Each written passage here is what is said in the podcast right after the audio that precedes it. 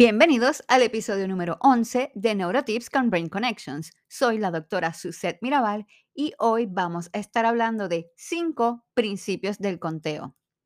¿Te has preguntado por qué tantos niños tienen dificultades para aprender matemáticas en la escuela? Bueno, esto se debe a que nosotros nacemos con unas destrezas de supervivencia que están ligadas a el lenguaje hablado y el sentido numérico.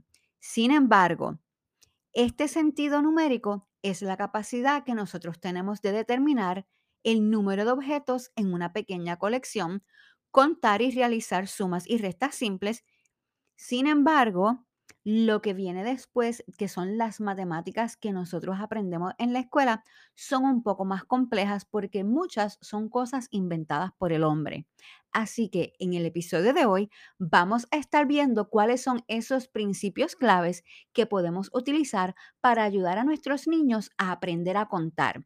Si enseñamos a nuestros niños a aprender a contar, seguramente las matemáticas se le van a dar mejor porque van a tener una base más sólida de aprendizaje. Bueno, yo estoy lista y tú, saca tu lápiz y papel, vamos a comenzar.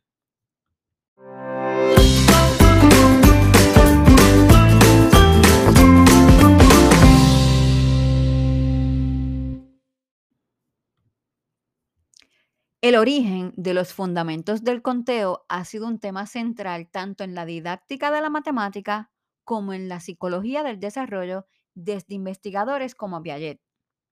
En el aprendizaje de las matemáticas se suelen observar problemas debido a que los conceptos involucrados resultan a menudo complejos por su alto nivel de abstracción.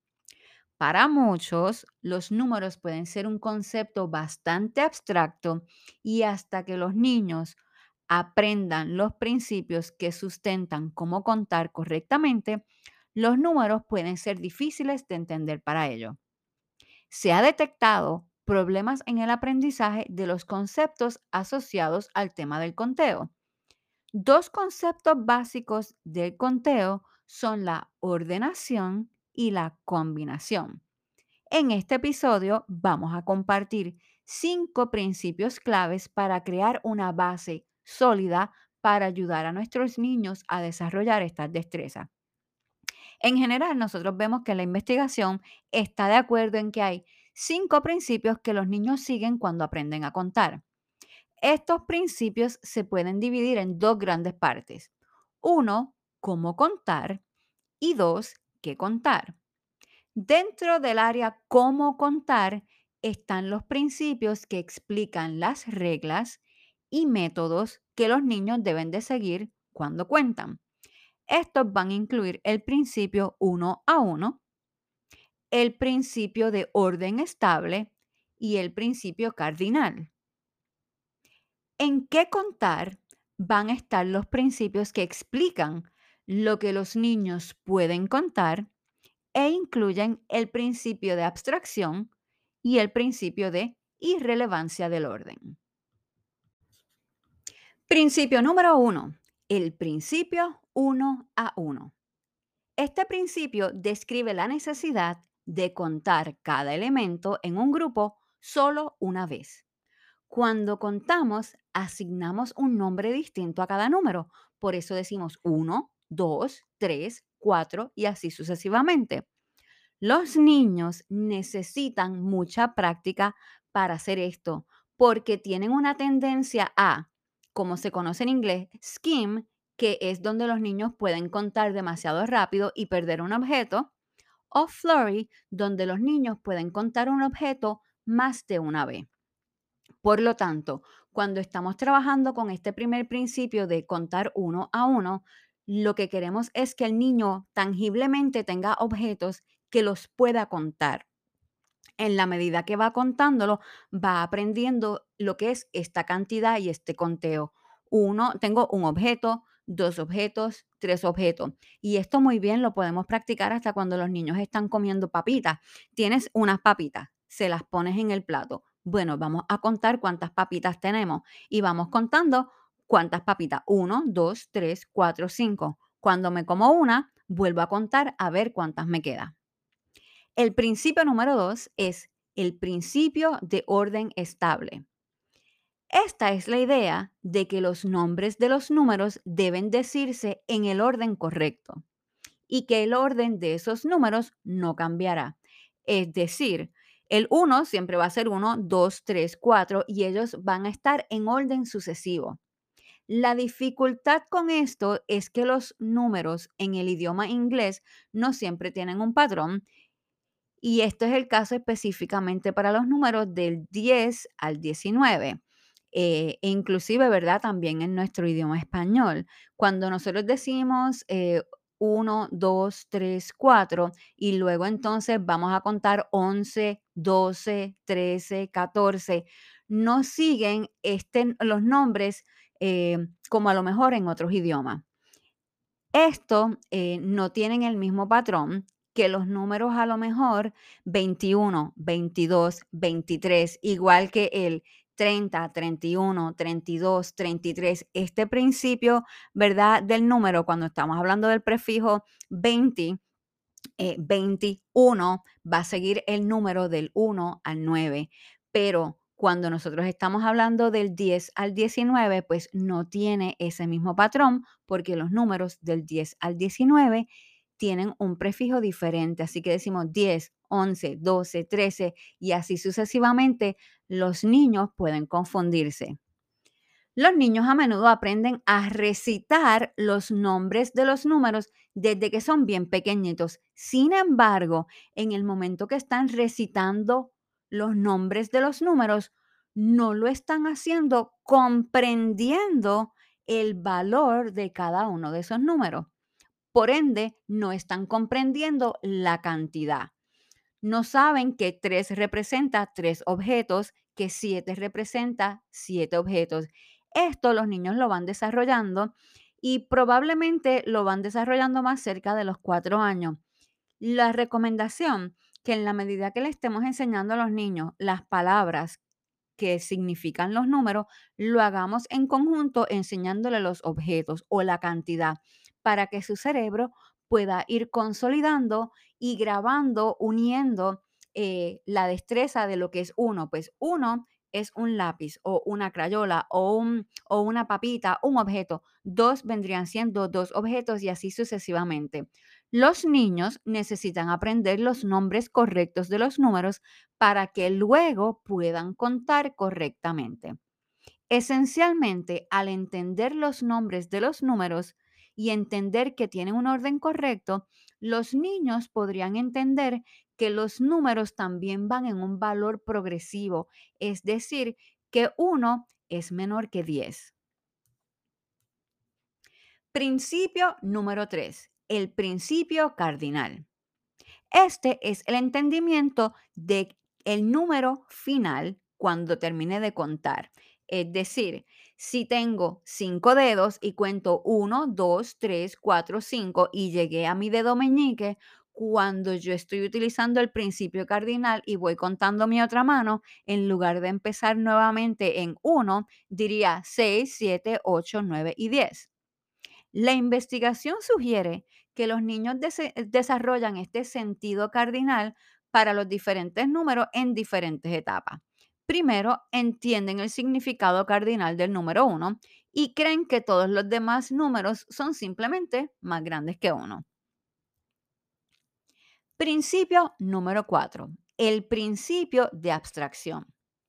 Esta es la idea de que contamos todo de la misma manera sin importar lo que sea cualquier cosa se puede contar desde cosas físicas hasta cosas que no podemos tocar. La investigación ha demostrado que a los niños les resulta más fácil contar objetos tangibles en comparación con los, eh, con los conceptos abstractos. Es decir, que nosotros necesitamos tener muchos objetos para que los niños aprendan esta base de entender el valor numérico. Los niños muchas veces en nuestras escuelas aprenden las matemáticas, ¿verdad? En, grados pequeños, pero muchas veces les decimos, no uses los dedos para contar.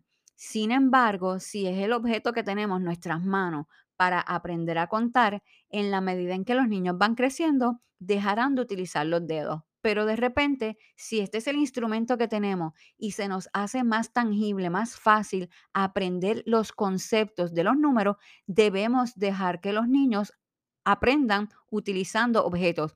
A veces hay niños que necesitan algún tipo de acomodo, que necesitan utilizar counters para que cuando vayan a hacer las sumas o las restas en los exámenes, se les haga más fácil porque tienen que verlo.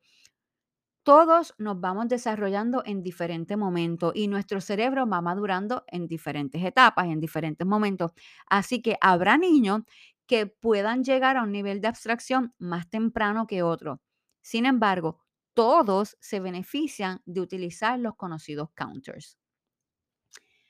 El principio número 5 es el principio de la irrelevancia del orden. Este básicamente es el entendimiento de que el orden en que se cuentan los objetos de un grupo no es importante. El orden numérico no cambia solo por el orden del conteo lo haga. Sin embargo, este principio eh, solo suena verdadero si se siguen todos los demás principios. Es decir, si yo tengo muchos objetos frente a mí, no importa si yo cuento, tengo a lo mejor tres manzanas arriba y dos manzanas abajo. No importa si yo voy de izquierda a derecha y cuento uno, dos y tres arriba y cuatro y cinco abajo, o si yo los cuento salteados. No, realmente ese es el principio eh, de irrelevancia del orden, porque yo puedo contar uno y luego brincar a, a la primera línea y contar dos, tres, cuatro. Sin embargo, yo entendí que en esta imagen hay cinco objetos nosotros debemos de entender que los niños nacen con un sentido numérico y nosotros nacemos como hasta con una recta numérica interna. Así que en el momento en que los niños están expuestos a, contar en su medio ambiente, a que eh, integremos las matemáticas y el conteo en nuestra vida diaria, estamos ayudándoles a desarrollar una base sólida de la comprensión de los números y de la comprensión del conteo. Por eso tenemos eh, el concepto de lo que sería subitización. Cuando nosotros comprendemos estos cinco principios básicos del conteo, sería la clave para nosotros comprender lo que es la numerosidad, que es realmente la capacidad de percibir el número de elementos en un grupo. Es decir, si yo le enseño a un niño un flashcard que tiene cuatro manchitas, el niño me puede decir cuatro. Eh, si le enseño un dado y el dado tiene dos columnas de tres, él me diría que hay seis puntitos. En la medida en que yo le muestro flashcards que tenga cantidades de objetos, los niños podrían decirme la cantidad de, que hay en, en la imagen sin tener que estar contando uno a uno porque en su cerebro, si han desarrollado este conteo, van a poderme decir cuántos objetos hay en el dibujo. Sin embargo, en la medida en que se van haciendo más grandes la cantidad de objetos que hay, pues empieza lo que se conoce como la subitización, eh, donde vamos perdiendo esa capacidad de ser bien exactos con la cantidad de objetos que hay dentro de una imagen. Así que a veces la numerosidad ocurre conscientemente como en el conteo, pero en otras veces la numerosidad ocurre inconscientemente como es la subitización. Así que la subitización vendría siendo esa capacidad de determinar con precisión la numerosidad sin tener que contar conscientemente. Por ejemplo, podemos determinar, los números en la cara de un dado sin nosotros tener que contar activamente los puntitos. Subitizar, asimismo, no es un principio del conteo. En cambio, la capacidad de un niño para subitizar es una medida que de verdad nosotros utilizamos mucho para que puedan entender los cinco principios del conteo y la numerosidad de un concepto.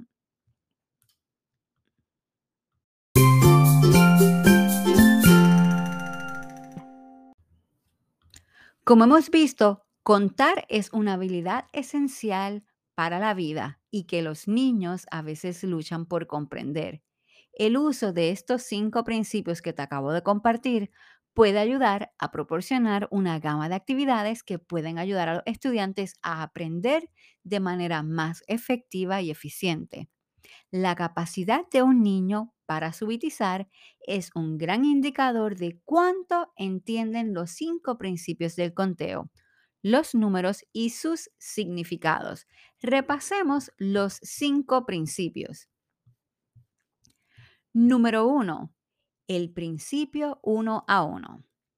Número 2. El principio de orden estable. Número 3. El principio cardinal. Número 4. El principio de abstracción. Y número 5. El principio de irrelevancia del orden.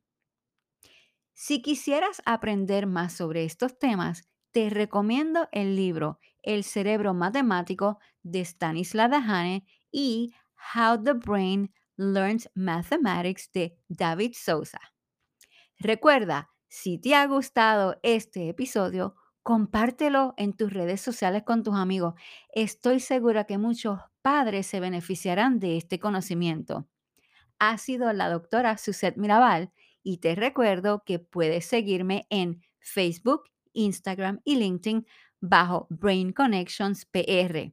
Ahora somos proveedores de educación continua para profesionales de la salud, así que siempre está pendiente a nuestras redes para los próximos cursos y te recordamos que en enero 22 comenzamos con el nuevo grupo de la certificación en terapia educativa con enfoque neuroeducativo y multisensorial.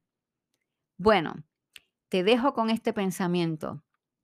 Cada cerebro es único y todos aprendemos a nuestro ritmo. Así que cuando veas que un niño no está logrando lo esperado en algún momento, recuerda motivarlo, alentarlo y siempre creer en él. Nos vemos. Hasta la próxima.